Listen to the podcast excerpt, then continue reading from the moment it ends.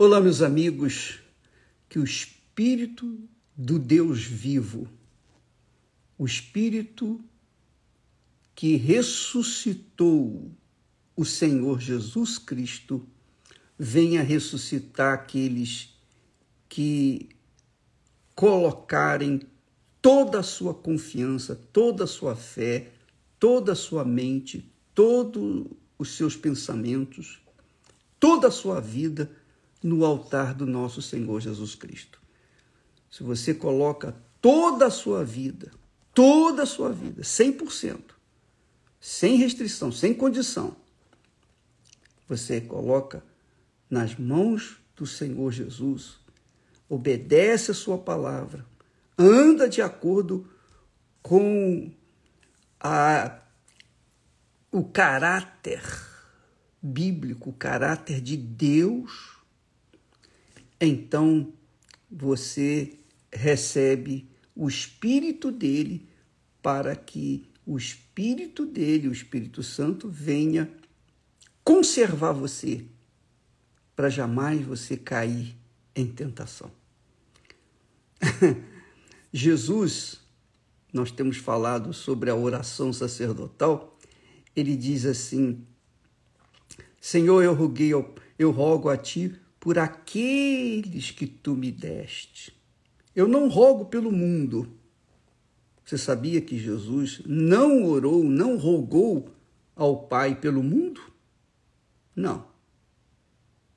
Ele só rogou por aqueles que o Pai lhe deu. É isso mesmo. Poxa, bispo, mas isso é, a oração de Jesus foi essa.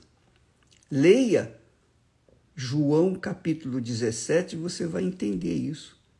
A oração sacerdotal de Jesus. Ele não orou por todos, ele só orou por aqueles que lhe pertencem. Aqueles que lhe pertencem. Aqueles que se entregaram para ele. Por que, o bispo, que o Senhor não orou por todos, porque nem todos querem servi-lo. nem todos querem deixar as suas maneiras, deixar os seus jeitos. Nem todos querem deixar suas vontades, suas cobiças, seus desejos malignos, suas concupiscências. Nem todos querem deixar os seus pecados, essa é a realidade traduza isso ou resuma isso em pecados. Por isso que ele ora só pelos que são dele. Jesus orou por mim. Ele orou por aqueles que estão me ouvindo agora e que são dele, que realmente são dele, que vivem longe do pecado, que vivem na santidade, que vivem para agradá-lo Jesus orou por você. Nós vamos tratar disso nos próximos dias. Mas o que eu queria deixar claro que a razão do Senhor orar apenas apenas por aqueles que o Pai lhe enviou, nós falamos isso. Jesus disse que aqueles que tu me deste, eu os guardei, exceto aquele que o traiu, que era Judas Iscariotes. Mas eu os tenho guardado, meu pai. Então guarda-os. Esses que o Senhor me deu, guarda-os. é muito glorioso. Jesus não orou, não rogou, não suplicou ao Pai por todos por todas as pessoas do mundo, não. Ele pediu apenas por aqueles que creram nele, que se sacrificaram por ele, que se sacrificam por ele, que negam a sua vontade por ele. Ele mesmo disse, e cada um tem o, o poder de escolha de seguir Jesus ou não. Você tem o poder de escolha, eu tenho o poder de escolha, cada um tem o seu poder de escolha. Ele diz assim: ninguém pode servir a dois senhores.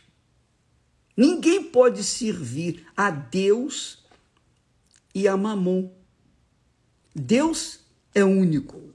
E Mamon, você pode considerar Mamon qualquer coisa desse mundo que venha ocupar o primeiro lugar na sua vida. Seu pai pode ser o mamon, sua mãe pode ser seu mamon, seus filhos, sua família pode ser o seu mamon, seu dinheiro pode ser seu mamon, as suas cobiças, os seus sonhos podem ser o seu mamon, os seus projetos pessoais podem ser o seu mamon. Não sei, cada um sabe de si. O dia que caiu a ficha para mim, eu virei as costas para os mamões que haviam na minha vida. E eu me agarrei ao meu Senhor e Salvador Jesus Cristo e ele me salvou. Quem me convenceu disso foi o Espírito Santo.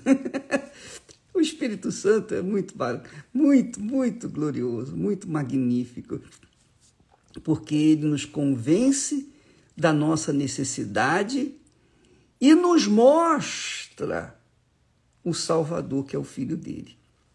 Então, estes que optam por livre e espontânea vontade em seguir o Senhor Jesus são os que Jesus orou para que o Pai os guardasse. Veja que Jesus não orou pelas igrejas, ele não orou pelas denominações cristãs, não. Ele orou por aqueles que o Pai lhe, deu. É, foram por eles. Foram por esses. Por quê? Porque o pai também já sabe quem prefere mamon do que o seu filho. Então, ele simplesmente despreza. Pense bem, minha amiga e meu amigo. Você tem o poder de escolher a sua vida, o seu futuro.